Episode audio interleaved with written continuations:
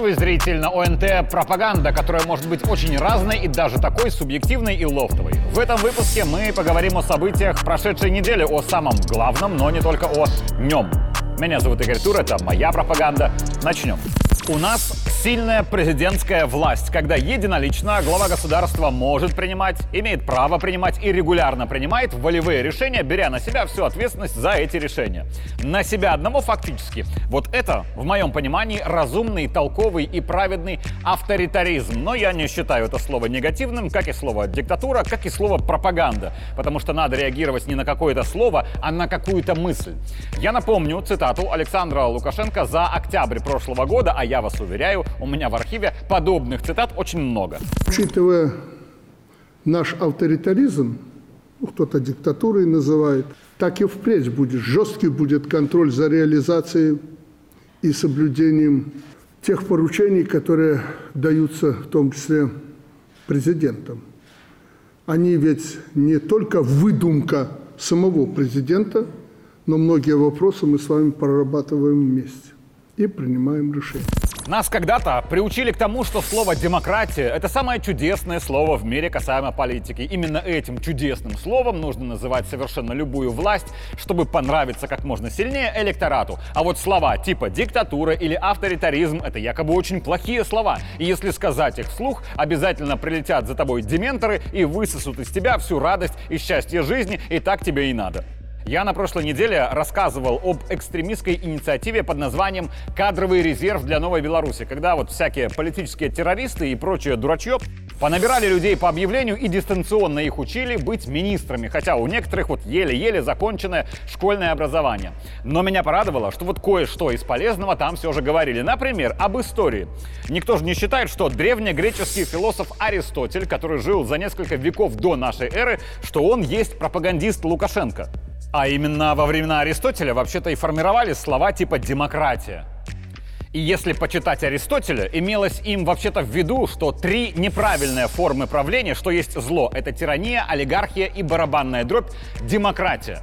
Потому что древнегреческие философы тогда вполне себе открыто говорили о том, что при демократиях власть держит группа лиц для того, чтобы создать благо для самих себя, а не для всего населения. Вот что изначально имелось в виду под демократией. А хорошая форма правления по Аристотелю это, например, монархия при условии того, что монарх толковый современности под древнегреческое понимание монархии более чем, на мой взгляд, подпадает правильный авторитаризм. Такой, например, как в Беларуси, когда авторитарный лидер ставит своей целью не личное обогащение и не обогащение своего круга, а блага для всего своего народа. Аристократию Аристотель считал правильной властью, потому что это владычество лучших, то есть людей, у которых есть набор компетенций, то есть мозгов, для того, чтобы принимать правильное, важное решение в государстве. А еще одна правильная власть по Аристотелю — это полития — вот это слово вообще мало известно зрителям, так что виртуально откроем словарь, и я вас уверяю, сейчас очень многие удивятся. Полития — это форма общественного управления, в которой правит большинство в интересах общей пользы. Вопрос, не кажется ли вам, что это очень похоже на то, что сегодня называют демократией? Во всяком случае, именно так ведь и звучит публично. Поменяя в этой формулировке выше политию на демократию, и вы не заметите подвоха. Но подвох был, и был он очень давно. И полития, и демократия — это формы правления большинства. Большинство может быть разным и выше 50% демоса и ниже. Только при политии большинство правит на благо всех, а при демократии большинство правит на благо только самих себя. Прости нас, Аристотель, за то, что мы все забыли и за то, что нас так долго обманывали. А что такое демократия, мы увидели очень хорошо в коронавирус, когда всех там позакрывали по домам и остановили все предприятия на локдауны ради того, чтобы демократы заработали денег на вакцинах и всяких прочих масках демократичные демократы сравняли с землей землю Палестины, когда никак этого нельзя было делать ни по всем принципам их же демократии, ни по законам. Но когда очень надо, то демократии для себя принимают вот очень диктаторские решения. А наиболее демократично это отправить для своей выгоды на верную гибель целый народ, и даже не свой, а украинский. Потому что если демократично их земля и ресурсы уже давно поделены демократами, а еще большему обогащению демократии мешает Россия, то интересы и жизни каких-то там украинцев демократию волнует вот сильно не очень. Но я всегда от слова «демократия», когда речь не о крови и убийствах, улыбаюсь, потому что в своем спокойном состоянии это балабольство без принятия решений. Всем весело это слушать и читать, но КПД этой болтовни нулевой. Я не поленился и прочел совместную статью Тихановской и Анна Лена Бербак, министра иностранных дел Германии. Хотя я, как человек, пишущий статьи, не понимаю, вот как она может быть совместной статьей. Разве что Светлана Георгиевна для пишущей Анна Лены делала кофе и, возможно, котлеты. Я прочел, я сижу, перевариваю это бла-бла, пытаясь понять, что хотели сказать авторки. Думаю, может, я плохо понял немецкий. Открываю комментарии, а там немцы и остальные напихали авторкам по самое не балуйся. И что статья эта сгенерирована нейросетью, написана ни о чем. И вообще там даже Лукашенко хвалят в комментариях, за что категорически я немцев хвалю. И это все бла-бла мгновенно забылось, когда появился новый повод для бла-бла увлекательная для зрителей карусель публичных заявлений, уничтожающая страны и их население. Результата ноль, за исключением одебиливания аудитории. Ну хорошо, какой у нас авторитаризм? Он, на мой взгляд, у нас опирается на силу исполнительной власти, а когда у нас после юридического усиления усилится парламент и ВНС еще и кадрово, будет больше опираться и на них. Повторю фразу из того же октябрьского совещания с участием президента, на которую вы, возможно, не обратили внимания. Многие вопросы мы с вами прорабатываем вместе и принимаем решения. И вот это очень важно для понимания структуры власти в Беларуси. Принимает ли президент единоличное решение по своему усмотрению? Наверняка да. Но в основном решение глава государства принимает, опираясь на мнение профессионалов в разных сферах, то есть на мнение исполнительной власти. Вот появился, допустим, у нас условно миллиард рублей. Как его потратить?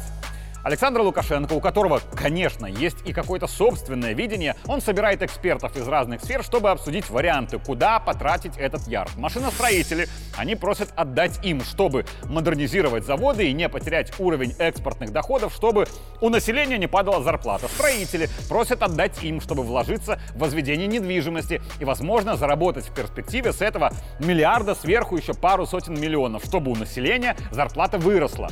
Эксперты социальной сферы которые просят отдать им на больницы, на школы, детские сады, потому что это на благо населения, а это как бы главная цель нашего государства. Что, кстати, ошибочно, не всеми оценивается как затраты для населения. Иногда люди смотрят только на свою зарплату, растет она или нет. А то, что по соседству обновили школу или детский садик, так это государство якобы и так обязано делать. И так далее. И каждая из сторон, прося этот миллиард, расписывает, на какие цели и когда, как ожидается, будет достигнут результат. И какой результат? Президент, всех выслушав, услышав доводы каждой из сторон, держа в уме свое персональное мнение, принимает решение, подписывая своей фамилией указ. Отдаем вот им на вот эти цели с вот таким планируемым результатом. Появляются два вопроса. Первый. А вот если те, кому миллиард отдали, его потратили, но обещанный результат не достигнут, чья это ответственность? Это, конечно, вина тех, кто обещал, прорабатывал решение, но ошибся. Но, откровенно говоря, это ведь ответственности президента. Он ведь выслушал, выбрал и подписал. Я не критикую главу государства, я всего лишь говорю о том, что президенту при нашей системе государственного управления приходится ежедневно принимать важное решение, за которое он на себя берет персональную ответственность. Он выбирает из предложенных вариантов, более того, он выбирает людей, которые будут эти варианты ему предлагать, что есть кадровая работа. И он это делает три десятка лет максимально успешно и эффективно. Да, я сову на глобус натягивать не буду. Иногда решения, правильные на бумаге, не становятся эффективными в жизни, потому что это жизнь, все ты никак не распланируешь. Но даже если из 10 решений 9 правильные и приняты они быстро, без волокиты и многомесячных дебатов, то это очень высокая эффективность. И второй вопрос. А вот что будет, если на совещании президент скажет, давайте обсудим, кому мы отдадим миллиард, готов выслушать все ваши предложения, ваши варианты с результатом, который вы прогнозируете. А в ответ ему прозвучит коллективная тишина. Такого, конечно, не будет, ну а вдруг? Примет ли Александр Григорьевич в этом случае единоличное решение? Примет, не сомневайтесь. Но в этом случае количество решений, которое будет вынужден принимать глава государства, начнет расти лавинообразно. Совещание с Республиканским советом ректоров во вторник. Для начала Александр Лукашенко сам проговорил все проблемы высшего образования, которые у нас есть и о которых все плюс-минус хорошо знают, но далеко не всегда говорят о них вслух. И предложил, давайте выработаем решение, как эти проблемы устранить. Проблема первая – разрыв между спросом и предложением на рынке труда. Упаси вас Господь готовит то, чего нам не нужно. Стремление выпускников получить высшее образование за границей. Есть такая тенденция, не катастрофическая, но есть. Это что за мода? Не желтые конспекты трясущимися руками держать на трибуне, а нормальные, чтобы были преподаватели. У меня есть данные, чуть ли не половина студентов сегодня недовольны качеством образования. Это ваших студентов, одурманенных западными ценностями, мы видели на площадях в 20-м. И мы должны выйти из этого зала с четким алгоритмом их решения. Я хотел бы, чтобы вы предложили этот алгоритм Предложение по комплексному решению проблем фактически не прозвучало. Я лично услышал или полумеры, все проблемы не решающие, типа увеличения сроков обязательной отработки или повышения компенсации за ту самую неотработку. Или я услышал согласие с тем, что обозначенные президентом проблемы действительно существуют, а чтобы их решить, все будут стараться работать еще лучше, более дисциплинированно и ответственно. И мое самое любимое. Выполним все ваши поручения, товарищ президент. Еще раз, приходит президент, обозначает проблемы, говорит, давайте вместе выработаем варианты, как можно все эти проблемы решить, а ему отвечают, мы выполним все ваши распоряжения. Прямо сейчас, на мой взгляд, большой проблемы в этом нет, потому что я не сомневаюсь, что поручение к исполнению президента даст. Он распишет все, объяснит, закрепит в документе и спросит за результат. Но вот ведь в чем вопрос, с которым, на мой взгляд, сейчас особо сильно озадачен и глава государства. Повторяя, дайте мне экономику, остальное я решу. А вот что будет, если из схемы вот этого совещания изъять сильного президента и поставить какого-то слабого? Приходит вот какой-то другой президент, говорит, у нас есть проблема, какие у вас специалистов есть варианты решения. Специалисты отвечают, мы выполним все ваши распоряжения, товарищ президент. А распоряжения от другого президента не поступают. Это же катастрофа и худшая для системы госуправления. Отсутствие решений в принципе. Пока есть Лукашенко, он единолично и эту проблему может купировать и делает это. А что будет дальше? А дальше, если для решения задачи не предлагаются варианты, если за пути решения задачи не берут на себя ответственность исполнители, перекладывая это право вот все выше и выше, и если вдруг тот, кто на самом верху, не принимает все решения самостоятельно, начинается процесс создания иллюзии решения задачи, чем проблемы только усугубляются. И за примером в истории ходить далеко не надо. Махровый, махровейший бюрократизм. Все для отцепки – и молодежные организации, и профсоюзы, и студенческие советы и прочее. Прекратите этот формализм. Никому ничего для галочки не нужно. Никакие концерты, шоу-программы и прочее флешмобы, да? Не научат детей искренне любить Родину, уважать старшее поколение, беречь историческую правду. Все думают, мы тут сейчас на стадионах соберем молодежь, придет президент, что-то скажет, покричим «Ура, ура!», танцульки – и разошлись. В пятницу уже на общем собрании Белкоопсоюза Александр Лукашенко сказал, что кадровая работа в стране будет усилена. И сказал это так, что по ощущениям она будет не столько усилена, сколько ужесточена.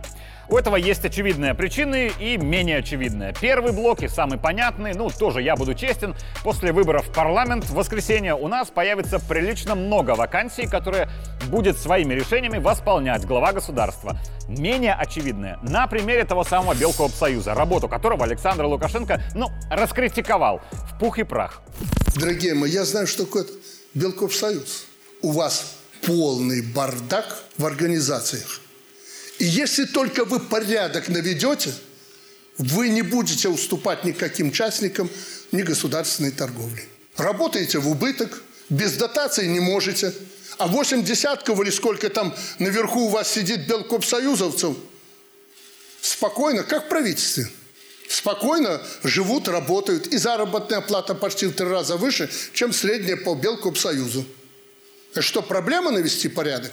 С каких это пор торговля – одно из ваших основных направлений, общественное питание, были убыточными. Мы собрались сюда не для того, чтобы в напряжении послушать друг друга, но для того, чтобы принять кардинальное решение. У меня к вашей организации отношение особое. Поэтому не обессудьте, но разговор сегодня будет жесткий. А раз так, то не проще ли было бы разогнать Белкоп Союз? Нет, не проще, потому что это обслуживание людей на селе. А деревни в обиду Лукашенко не даст. Тогда не проще ли было бы заботу о деревне переложить на какую-то частную торговую сеть? А в Беларуси при авторитаризме частник сделает так, как ему будет поручено. Не потому, что он под ногтем, а потому что государство в нашем авторитаризме за помощь в каком-то вопросе частному бизнесу готово в ответ протянуть руку помощи в вопросе другом. Но тоже нет. А почему? Мы с вами все деревенские люди. Еще раз повторяю, оттуда пошла наша страна. Мы должны их поддержать. И мы вас будем поддерживать, но мы вас заставим работать. Понимаете меня как хотите. Вы можете, если бы вы не могли, я бы сегодня пришел и начал с главного. Как будем разваливать Белкопсоюз и на этом месте формировать новую торговлю. Но я еще надеюсь на вас. В пятницу Александр Лукашенко обрисовал в целом подходы сильной власти в стране. Мол, когда завинчиваются гайки, а когда не завинчиваются. Если предприятие самостоятельно работает хорошо, показывает нужный результат, не приходит регулярно за помощью в бюджет, то власть, читай президент, вообще даже не будет мешать каким-то внешним администрированием. Работайте сами, хорошо, молодцы, работайте. Но если работается плохо, то вот тогда государство вынуждено вмешиваться, контролировать, управлять и да, вводить жесткие меры. То есть государству не нужно завинчивание гаек ради самого процесса завинчивания. Интересует лишь конечный результат.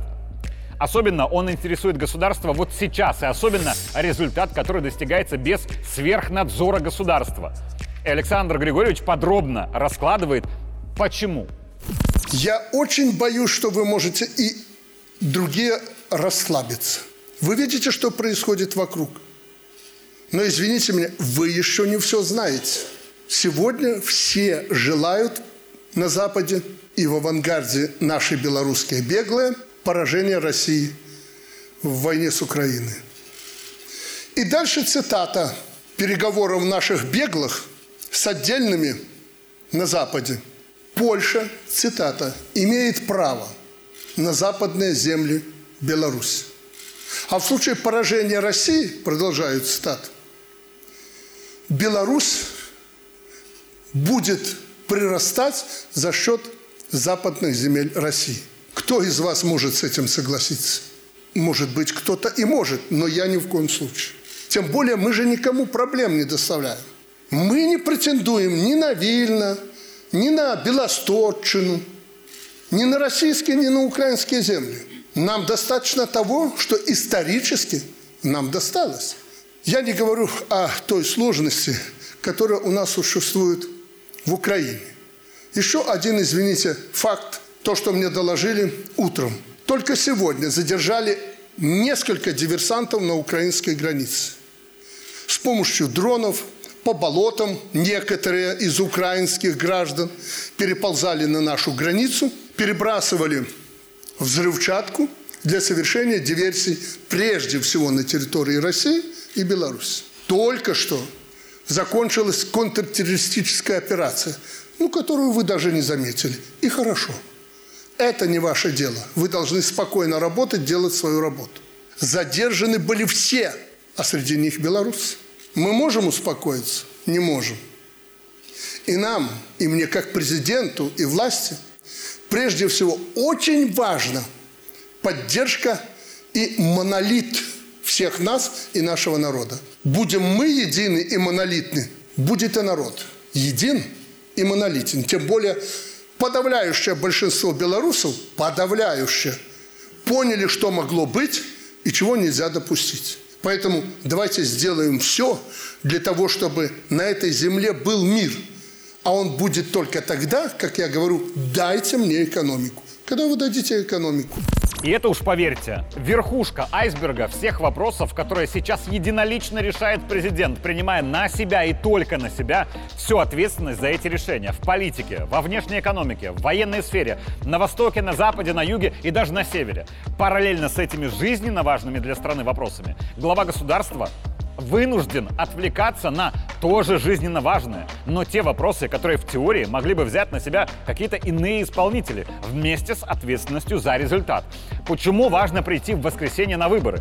Потому что мы самостоятельно должны избрать такой парламент, который, будучи демократичным инструментом в помощь президенту, станет максимально эффективным и самостоятельным. То же самое в перспективе будет касаться и ВНС, и правительства, и, естественно, системы исполнительной власти, и судебной. Касаться будет всех. Президент решит для страны все остальное. Под этим, если уж откровенно говорить, имеется в виду все самое главное – но он просит от всех нас дать ему экономику, то есть, по сути, самостоятельное решение там, где они могут и должны приниматься и без надзора президента. Но что желающих получить эту власть после ее перераспределения не шибко много, если в комплекте с властью идет еще и ответственность за распоряжение ею. Но мы идем по этому пути. И идти нам долго. Меня зовут Игорь Тур, это была моя пропаганда. Увидимся в следующий понедельник.